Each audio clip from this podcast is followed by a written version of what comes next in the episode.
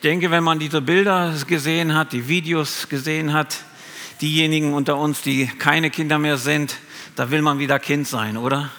Ich wäre gerne dabei gewesen. Und ähm, ich habe aber auch gesehen, dass nicht nur die Kinder viel Spaß hatten, sondern die Erwachsenen auch. Die hatten auch sehr viel Freude daran. Und ähm, ich denke, Kinder, ihr habt sehr eindrucksvoll mitbekommen, wie, ja, wie das Leben von Josef war. Und ihr durftet dem ein bisschen so folgen. Und wenn wir die Bibel betrachten, dann werden wir feststellen, dass Josef ein Vorschatten, so wird er genannt, Jesu war. Also ein, ein kleines Abbild von Jesus. Ja, Jesus ist der Messias, der Retter, aber Josef war auch ein kleines Abbild davon. Und es gibt viele Parallelen im Leben von Josef und Jesus. Man schätzt so bis zu 60 Parallelen, die kann man aufzählen können, wie der, wie der aufgewachsen ist, was er getan hat. Und das sind viele, viele Parallelen. Josef war ein Retter eines Volkes geworden, des Volkes Ägyptens, aber auch des Volkes Israels. Josef war ein großer Mann. Und wir sehen das genau das Gleiche mit Jesus. Jesus ist auch ein, ein, einer der wichtigsten Persönlichkeiten die wir kennenlernen sollten. Und ich möchte heute einfach eine Parallele dazu stellen. Ich möchte eine Geschichte von Jesus für heute diesen Gottesdienst mit euch betrachten. Das ist die Geschichte in Johannes 21, die Verse 1 bis 14. Und dort sehen wir äh, verschiedene Dinge. Und ich habe die Predigt in drei Teile eingeteilt, die könnt ihr auch gerade sehen. Misserfolg, unseres Eigensinns. Jesus begegnet uns da, wo wir sind und Glauben lohnt sich. Und ich denke, so ein paar von diesen Themen, von diesen Worten habt ihr heute Morgen schon gehört. Und ähm, lasst uns mal den Text anschauen. Johannes 1, äh, 21, die Verse 1 bis 14. Wir lesen die ersten drei. Danach offenbarte sich Jesus wieder den Jüngern am See von Tiberias. Er offenbarte sich aber so. Es waren beieinander Simon Petrus und Thomas, der Zwilling genannt wird, und Nathanael von Kana in Galiläa und die Söhne des Zebedäus und zwei andere seiner Jünger. Simon Petrus sprach zu ihnen, ich will fischen, ich gehe fischen. Sie sprachen zu ihm, wir kommen mit. Sie gingen hinaus und traten in das Schiff und in jener Nacht fingen sie nichts. Das sind die ersten drei Verse. Und ähm, wir müssen zum Hintergrund des Textes müssen wir verstehen, ähm, Jesus, er ist schon am Kreuz gestorben, er ist auferstanden, er ist den Jüngern begegnet und hat den Jüngern gesagt gehabt, geht wieder zurück nach Galiläa, wo ich euch am Strand gefunden habe, wo ich gesagt habe, werdet meine Nachfolger. Ähm, hat er gesagt gehabt, geht wieder zurück und wartet, bis ich komme. Und jetzt in diese Wartezeit der Jünger hinein kommt diese Geschichte. Das heißt, ähm, die Jünger, die befanden sich gerade in so einer Situation, wo sie nicht selber wussten, was sie mit sich selber anfangen sollten, was sie weitermachen sollten. Und ähm, ja, Jesus hat gesagt, er kommt bald, er kommt hier wieder hin, wir sollen ihm gleich bald wieder begegnen. Aber irgendwie dauert das ziemlich lange. Und irgendwie sehen wir dann, dass Petrus ist derjenige, der es nicht mehr so ganz aushält und er sagt einfach, ey, ich muss irgendwas machen. Ich muss mich beschäftigen, sonst, ja, wer weiß, ja, weiß ich nicht, was ich mit mir anfangen soll. Und hier heißt es dann, sehen wir auch, dass da eigentlich werden sieben Jünger genannt. Und von diesen sieben Jüngern ist Petrus der, der sagt, ich gehe fischen, ich will fischen gehen. Und wir sehen, die anderen sechs sagen, ja, wir haben auch nichts Besseres zu tun, wir gehen mit dir mit, wir machen das auch mit. Und ähm, irgendwie ist es auch so, beschreibt es unsere Situation in unserem Leben. Es ist manchmal so, dass, ähm, ja, dass wir auch, so wie Petrus, der eigentlich vor drei Jahren seinen Fischerjob an den Nagel gehängt hatte, weil er eigentlich Menschenfischer geworden ist, mit Jesus unterwegs war, dass er eigentlich äh, ein anderes äh, Leben hatte, aber jetzt, wo er nichts mit sich anzufangen wusste, fällt er zurück in sein altes Muster, geht er zurück in seine alte gewohnte, ähm, ja, gewohntes Umfeld. Und das ist so typisch für uns Menschen. Wenn es kompliziert wird, wenn wir Unsicherheiten fühlen, äh, wenn, wenn wir unerfüllt uns fühlen, dann ziehen wir uns am liebsten zurück in unsere alten Muster. Dann gehen wir zurück in unsere alte Komfortzone, nennt man das ja auch. Alte Gewohnheiten. In alte Laster fallen wir zurück. Wir gehen am liebsten dahin, wo wir uns ein wenig sicher fühlen. Und wir sehen, dass äh, Petrus hier sagt, ich will. Und wir sehen einfach, dass er entscheidet das. Es ist keine Frage, soll ich das tun? Ist das das, was der Gott will, was Jesus will? Nein, er sagt einfach, ich möchte das jetzt tun. Und ähm, ich will mein Leben jetzt oder das tun, was mir gerade jetzt Spaß macht. Und wisst ihr, das sind wir auch oft so. Wir, diese Parallelen in diesem Text, ähm, da sind viele Parallelen zu uns im Leben. Auch wir sind vielleicht so. Vielleicht lebst du auch gerade so dein Leben. Vielleicht dein Christsein auch. Ich lebe es eigentlich, dass ich tue das, was ich will wonach ich Lust habe, was mir am besten dient und ja, alles andere ist mir egal. Wir sprechen immer wieder diese Worte aus, ich will, ich will das, ich will das oder ich möchte das. Ja, und wir sehen einfach, wo, wo es eigentlich das Leben anfängt, um uns selber sich zu drehen. Und hier können wir sehen, Petrus und die Jünger, vielleicht waren sie müde, einfach auf Jesus zu warten. Sie wollten etwas machen, die wollten etwas machen, was sie aus ihrer Kraft heraus tun können, wo sie die Kontrolle haben. Und wir sehen, sie machen sich auf den Weg. Die steigen in das Boot und sie fahren äh, aufs Meer raus, also aufs See hinaus. Und wir sehen, was, der, was die Erfolgsrate ist. Dort heißt es in Vers 3b, in dieser Nacht fingen sie nichts. Sie überfingen nicht mal einen Fisch. Und Dabei waren Petrus und einige andere Jünger professionelle Fischer.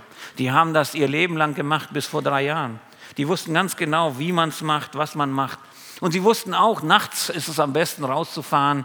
Dann kommen die Fische hoch, weil es dann kühler ist. Und dann kann man sie gut fangen. Und sie wussten genau, was sie machen sollten. Und trotz allem ist da nichts. Und ich kann mir das richtig vorstellen, diese Enttäuschung, die, die ähm, Petrus einfach erlebt hat und, sein, und die Jünger. Da äh, wirft man das Netz aus, man hat die Hoffnung, gleich kommt ein Fisch, sie holen es hoch und da ist nichts. Wieder nichts und wieder nichts. Wieder ein leeres Netz. Und ähm, was war das Problem von Petrus und die anderen Jünger? Das Problem war, sie taten nicht das, was Jesus ihnen gesagt hatte. Sie taten das, was sie eigentlich wollten. Sie waren auf eigene Faust unterwegs. Sie waren ohne Jesus unterwegs. Und ähm, wir sehen einfach, das war eine ganz klare, eine eigene Entscheidung, die nicht von Gott geführt war, die nichts mit Jesus oder mit Gott zu tun hatte. Sie warteten nicht, bis Jesus wirklich kommt, sondern sie nahmen es in ihre eigenen Hände. Und was war das Resultat? Nichts. Nada, zero, nichts. Überhaupt nicht. Und ähm, wisst ihr, das spiegelt oft unser Leben wieder. Wir wollen Dinge machen in unserer eigenen Kraft, mit unseren Vorstellungen, wisst ihr, und wir bemühen uns und irgendwie ist da eine Leere, da ist nichts, da bleibt am Ende gar nichts. Ja, ein leeres Leben. Wir sind unsere eigenen Wege gegangen und die haben zu nichts geführt. Und vielleicht bist du heute da und fühlst so ähnlich wie Petrus. Ich denke, wir alle kennen Zeiten, wo wir einfach gescheitert sind. Ob es im Beruf ist, in Beziehungen, in unserer Aufgabe als Mann, als Vater, als Mutter, als Ehefrau, als Geschwister, als Geschwister im Herrn, wo wir versagt haben und wo da echt nichts bei rumgekommen ist. Wir kennen das, diese Lehre, die dann entsteht. Und vielleicht bist du heute hier jemand äh, hier, der ja, der mit Jesus eigentlich angefangen hat, so wie die Jünger auch. Die waren die letzten drei Jahre mit ihm unterwegs. Aber irgendwie im Laufe der Zeit hast du angefangen, eigentlich nur um dich selber zu drehen. Das Leben einfach nur für dich zu leben. Du warst mit denen beschäftigt, ich will, ich möchte, das macht mir Spaß. Und dein Christsein, dein Leben ist irgendwie leer. Genauso leer wie das Netz von den Jüngern. Oder vielleicht bist du auch schon länger mit Jesus unterwegs und du mühst dich ab. Du möchtest dich verändern. Du hast, du weißt genau, da sind Dinge in deinem Leben, die sind nicht in Ordnung und du möchtest die gerne ändern und du mühst dich ab und es klappt nicht und es klappt nicht. Du versuchst dein Leben in Heiligung zu leben und es klappt einfach nicht. Und deine Kraft irgendwie geht zum Ende hin und du sagst einfach, macht das alles noch einen Sinn? Und du versuchst dich zu verändern in deiner eigenen Kraft. Jesus ist noch draußen, der ist nicht in dem Boot gewesen von den Jüngern. Und du versuchst es mit deiner Kraft und nicht mit Gottes Kraft. Und irgendwie ist dein Leben leer irgendwie so leer wie das Netz von den Jüngern. Aber vielleicht bist du auch in einem christlichen Umfeld aufgewachsen. Du hast viele Werte übernommen von deinen Eltern, von deiner Familie und du versuchst sie ein bisschen so einzuhalten, aber eigentlich hast du keine Beziehung zu Christus. Du möchtest vielleicht sogar, dass deine Kinder diese Werte vermittelt bekommen, ja, du, das, weil sie dir wertvoll sind aber du hast noch nie eine persönliche Begegnung mit Jesus gehabt. Und du merkst auch in deinem Leben irgendwie, ja, die Werte sind schon gut, aber irgendwie ist da trotzdem eine Leere. Ich bin leer. Mein Netz, so wie bei den Jüngern, mein Leben ist leer. Und irgendwie klappt das nicht mehr so gut. Am Anfang war ich noch jung und konnte das alles noch ein bisschen so kontrollieren, aber mittlerweile, ja, geht es nicht mehr. Und ähm, du hast noch nie eine bewusste Entscheidung für Christus äh, entschieden. Und deswegen möchte ich uns heute Morgen ermutigen. Wenn wir den Text nämlich weiterlesen, dann werden wir feststellen, dass es muss nicht so bleiben. Es muss nicht so bleiben. Es gibt gute Neuigkeiten und wir können etwas lernen aus den Versen, die jetzt folgen. Das, der zweite Abschnitt, das sind die Verse 4 bis 6a. Und da, die habe ich überschrieben mit Jesus begegnet uns da, wo wir gerade sind. Und da lesen wir Folgendes. Ähm, muss ich erstmal. Als es nun Morgen war, stand Jesus am Ufer, aber die Jünger wussten nicht, dass es Jesus war. Jesus sprach zu ihnen, Kinder, habt ihr nichts zu essen? Sie antworteten ihm, nein. Er aber sprach zu ihnen, werft das Netz an die rechte Seite des Schiffes aus und ihr werdet finden. Und hier sehen wir, die Jünger, die waren auf eigene Faust unterwegs. Sie waren jetzt nicht mehr so weit weg von dem Strand und irgendwie war da eine unbekannte, bekannte Person. Da war irgendjemand, war da am Strand und sie wussten nicht, heißt es hier im Text, dass es Jesus war. Und äh, wisst ihr, manchmal geht es uns genauso in unserem Christsein. Irgendwie haben wir Jesus aus dem Blick verloren. Jesus ist nicht mehr so klar und scharf in unserem Leben da, weil wir eigentlich nur mit uns uns beschäftigen. Und ähm, irgendwie, ja, ist Jesus in dieser Geschichte nicht im Boot wie in anderen Zeiten. Und genauso vielleicht auch in deinem Leben. Du hast vielleicht gut angefangen mit Jesus, aber irgendwie ist Jesus nicht mehr dabei. Du gehst deinen eigenen Weg. Jesus hat sich nicht entfernt. Ja, manchmal denken wir, ha, Gott, der fühlt sich so weit an. Es war nicht Gott, der sich entfernt hat oder Jesus, der dich nicht entfernt hat, sondern du hast dich entfernt. Und Problem, das Problem ist, dass wir manchmal das Gefühl haben, als wenn Gott wirklich weit weg ist. Und äh, wisst ihr, oft ist es so, dass so ein schleichender Prozess. Wir beschäftigen uns mit dem Leben, wir beschäftigen uns mit uns selber, mit den Schwierigkeiten, mit den Problemen. Wir versuchen alles zu handeln und irgendwie schaffen wir es nicht, den Blick irgendwie weiter als uns selbst zu heben. Und irgendwie ist Jesus uns fremd geworden. Und das fängt sehr schleichend an, sehr schleppend an. Da fange ich an, erstmal Dinge, Prioritäten zu setzen, die mir einfach wichtiger erscheinen als in die Nachfolge mit Jesus. Als Gemeinde, als Bibellesen, wie beten.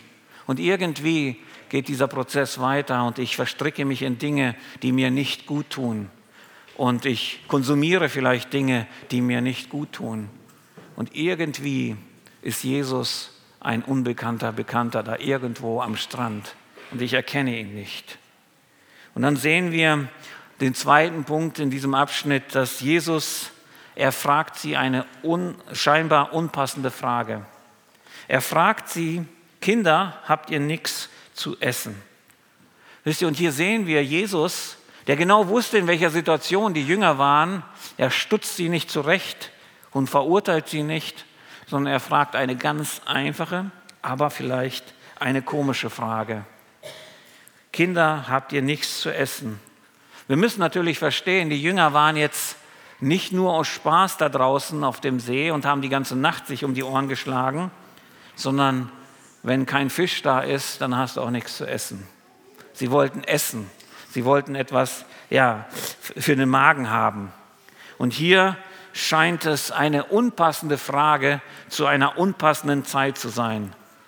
Jesus, diese Frage solltest du nicht jetzt stellen. Und wir merken das auch. Bei den Jüngern hat sich da etwas aufgestaut, da hat sich Frust aufgestaut. Und sie merken einfach, boah, das ist jetzt das Letzte, was ich brauche. Und wisst ihr, manchmal reagieren wir genauso. Das Wort Gottes möchte uns was sagen oder andere Geschwister wollen uns etwas sagen und wir reagieren so und sagen, das ist das Letzte, was ich jetzt brauche. Wir wissen zwar, dass es richtig ist und eigentlich ist es das, was wir brauchen, aber wir wollen es nicht. Und wir merken auch anhand der Antwort, die die Jünger geben, dass es echt frustrierend gerade für sie war. Es kommt ein sehr kurzes Nein. Nein. ja, einfach so. Die sind frustriert. Und äh, die sind nicht nur frustriert, die sind vielleicht auch müde und ziemlich hungrig. Und die Frage ist, warum fragt Jesus diese Frage? Hätte er nicht einfach nichts sagen sollen? Will Jesus sie ärgern? Ein bisschen aufziehen? Ist das sein Grund? Nein, Jesus möchte mit dieser Frage, dass sie endlich den Blick von der Situation selbst, von ihrem Problem wegnehmen und auf ihn richten. Jesus möchte die Aufmerksamkeit und dann merken wir, dass unser Leben wieder äh, Fahrt aufnimmt, dass Dinge einfach dort zusammenkommen, dass er da ist. Er möchte, dass wir den Blick von unseren Sorgen und alles andere auf ihn werfen. Jesus möchte, dass wir uns bewusst machen, ich bin doch da. Ich gefühlt habt ihr, als wenn ich nicht da bin, aber ich war gar nicht weit weg. Ich war hier am Strand. An, der, an dem Strand habe ich gesehen, wie ihr euch abgemüht habt. Und ich möchte euch helfen. Und deswegen lädt Jesus auch in seinem Wort uns ein, kommet her zu mir, die ihr mühselig und beladen seid. Ich will euch erquicken. Ich will euch helfen. Ich will euch beistehen. Und deswegen schaut auf auf mich. Deswegen stelle ich euch diese Fragen. Die sind nicht da, um euch niederzumachen oder um euch zu ärgern. Die sind da, damit ihr den Blick auf mich legt. Und dann haut Jesus hier noch etwas anderes raus. Er gibt ihnen einen Rat. Und er sagt in 6a, er sprach aber zu ihnen, werft das Netz aus zur Rechten des Boots, so werdet ihr finden. Nicht nur war das eine unpassende Frage zur unpassenden Zeit, dann kommt auch noch dieser unlogische Rat. Warum auf, nach rechts? Ich meine, Petrus und die anderen Jünger, die da im Boot waren, das waren doch die Experten. Die haben doch bestimmt alles angewendet, all ihr Wissen angewendet, all die Tricks, die so Fischer so drauf haben, um etwas zu fangen. Was soll dieser Rat helfen? Welchen Unterschied würde es jetzt machen, wenn sie das jetzt nach rechts von ihrem Boot äh, schmeißen? Die Jünger stehen jetzt in einer Zwickmühle. Sie müssen sich entscheiden. Wollen wir auf den hören, den unbekannten Bekannten am Strand dort? Oder bleiben wir einfach in unserer Frustration, ähm, suhlen uns in unserem Unglück selber, dass wir nichts gefangen haben? Und äh, der Text weiter gibt uns die Antwort. Und hier sehen wir einfach, was die, was die Entscheidung der Jünger ist. Werden sie diesen Glauben dem Wort nach rechts das Netz auswerfen oder werden sie einfach auf ihre Expertise äh, äh, den Wert legen. Und wir lesen in Versen 6b bis 14 Ich werde es jetzt einfach nur zeithalber kurz nur erzählen. Ähm, da sehen wir, dass die Jünger entscheiden sich, zu dem zu glauben. Diesem Wort, diesem Rat Jesu, obwohl sie noch nicht wissen, dass es Jesu ist, zu glauben.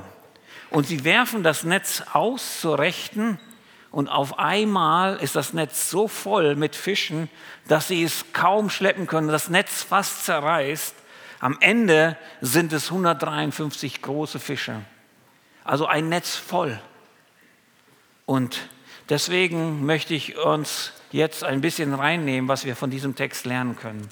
Die Verse 6b und 14 äh, ähm, bis 14, die habe ich überschrieben mit folgendem ähm, äh, ja, Titel, Glauben lohnt sich.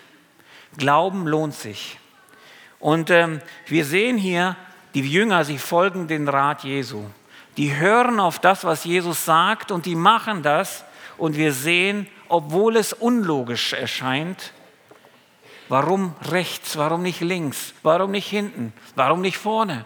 Ja, obwohl es unlogisch erscheint, machen sie es einfach, weil sie dem Glauben schenken, dem Wort. Wisst ihr, und manchmal ist es auch in unserem Leben so. Das sind so Dinge, die sehr unlogisch klingen. Unlogisch klingen, wie zum Beispiel, ich muss zum Beispiel erkennen, dass ich ein Sünder bin, dass ich schuldig vor Gott bin, dass ich getrennt bin von Gott. Aber da ist jemand, der am Kreuz für mich gestorben ist. Er hat sein Leben dort gelassen, sein Blut vergossen. Und wenn ich jetzt an ihn glaube, dann kann ich gerettet werden. Irgendwie scheint das zu einfach, zu unlogisch zu sein. Und genau so ist das hier auch. Wir können von den Jüngern lernen, dass sie den Worten Jesu Glauben schenken. Jesus sagt ihnen, werft zu Rechten aus und wir sehen, es passiert genau das, was sie vielleicht erwartet haben. Das Netz ist voll. Sie können es kaum schleppen. Ja? Und obwohl die Jünger die Experten waren, obwohl sie vielleicht vom Wissen her die besseren waren, meinten zu sein, schenken sie den Glauben. Und wisst ihr, manchmal ist es auch so, wir meinen, die Experten fürs Leben zu sein, aber wir haben viele Antworten aufs Leben nicht. Aber da ist einer, der den Rat gibt, der sagt, tu dieses, tu dieses, halte mein Wort. Und du wirst sehen, dass du ein erfülltes Leben führen kannst dass du ein Leben äh, leben kannst, das Freude schenkt. Dass, dass die, dir auch nicht nur in diesem Leben beisteht, sondern dass, dass dich in die Ewigkeit hineinträgt. Dass du in der Ewigkeit leben kannst. Und wir sehen hier, der Weg oder der Rat war vielleicht unlogisch. Aber weil sie glaubten, hat sich das erfüllt. Und wisst ihr, wir müssen auch manchmal auf etwas vertrauen, was unlogisch klingt. Und ich möchte uns heute auch ermutigen dazu. Wir müssen nicht alles logisch begreifen, sondern einfach nur Schritte des Glaubens wagen. Und dazu möchte ich dich ermutigen. Wage doch einfach mal Schritte. Vertrau doch mal dem Wort Gottes. Auch wenn alles nicht, noch nicht alles klar ist für dich. Aber wage es. Und du wirst sehen, dass es sich lohnt. Weil das ist die Frage bestimmt, lohnt es sich, wenn ich das mache? Und wir können sehen, es lohnt sich. Der Glaube an Jesus Christus, an Jesus Christus, den Worten Gottes zu glauben, lohnt sich. Und wisst ihr, vielleicht bist du auch jemand, der schon mal eine Erfahrung hatte, du, der schon im Glauben stehst. Vielleicht bist du auch gerade in so einer Phase, wo du dir überlegst, hey, lohnt sich das mit dem Glauben, mit Jesus überhaupt noch? Vielleicht willst du deinen Glauben an Nagel hängen. Und ich möchte dir in dem Text, den wir hier lesen, gleich drei gute Gründe geben, warum der Glaube sich lohnt. Der erste Grund steht in Vers 6b, in Versen 8 und Versen 11. Und da sehen wir, dass das Netz voll ist. Ja? Davor, als die Jünger alleine unterwegs waren, mit ihrem Wissen, mit ihrem Können, war da nichts geblieben. Das war leer das Leben. Aber jetzt, auf einmal, sie schenken dem Glauben, äh, dem, dem Worten Gott Jesu Glauben und wir sehen, dass Glaube schenkt Erfüllung. Es macht die Dinge voll. Es macht unser Leben voll. Wisst ihr, ich denke, die meisten von uns kennen das, dass wir eine Leere spüren. Bevor wir Gott nicht kennengelernt haben oder bevor wir jetzt Gott noch nicht kennen, dann spüren wir eine Leere, ein Vakuum in unserem Herzen.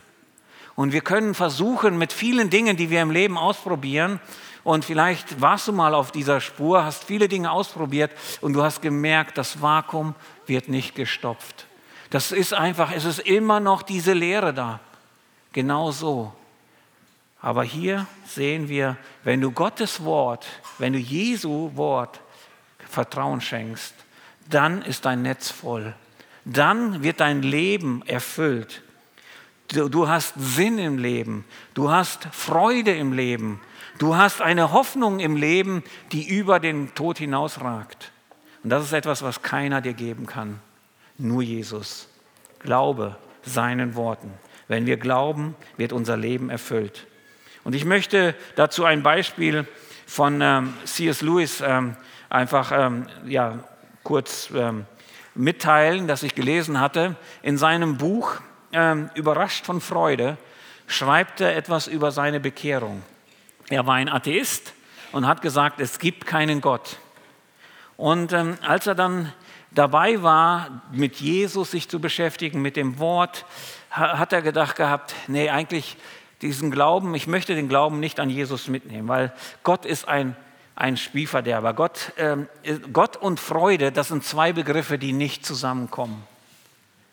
Und er dachte, nee, das möchte ich nicht. Aber irgendwann kam er an den Punkt, wo er sich entschied, ähm, ja, für Jesus Christus, dass er, er war überführt von, von allem, was er gelesen hat über Jesus und hat gesagt, ich glaube an diesen Jesus Christus. Und er sagte, dass diese Freude, die er dann erlebt hat, das war etwas, was er nie erwartet hätte. Und diese Freude konnte ihm nichts anderes in der Welt geben. Und wisst ihr, genau das ist das. Jesus möchte Fülle geben. Er möchte dich erfüllen. Er möchte Freude geben. Er möchte dir Sinn geben. Er möchte dir Hoffnung geben für dein Leben. Und das finden wir nur, nicht in Dingen, sondern nur in einer Person. Und das ist Jesus Christus. Und deswegen ist es so gut, wenn wir heute hier zusammen sind, weil Jesus ist erlebbar. Er ist erlebbar. Und zwar heute. Du kannst ihm begegnen. Wenn, dein, wenn du zu ihm kommst mit deiner Lehre, mit dem, wie du gerade so bist, da brauchst du dich nicht erstmal schick machen, sondern kannst so kommen und er füllt dein Leben. Er, er, er gibt dir einfach eine Freude, die ist unbeschreiblich.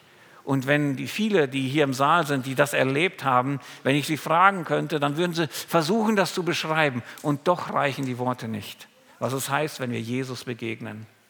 Und dazu möchte ich dich heute einladen, falls du es nicht kennst, wenn, wenn du es noch nicht weißt. Den zweiten Punkt, den sehen wir, dass Glaube führt zur Erkenntnis.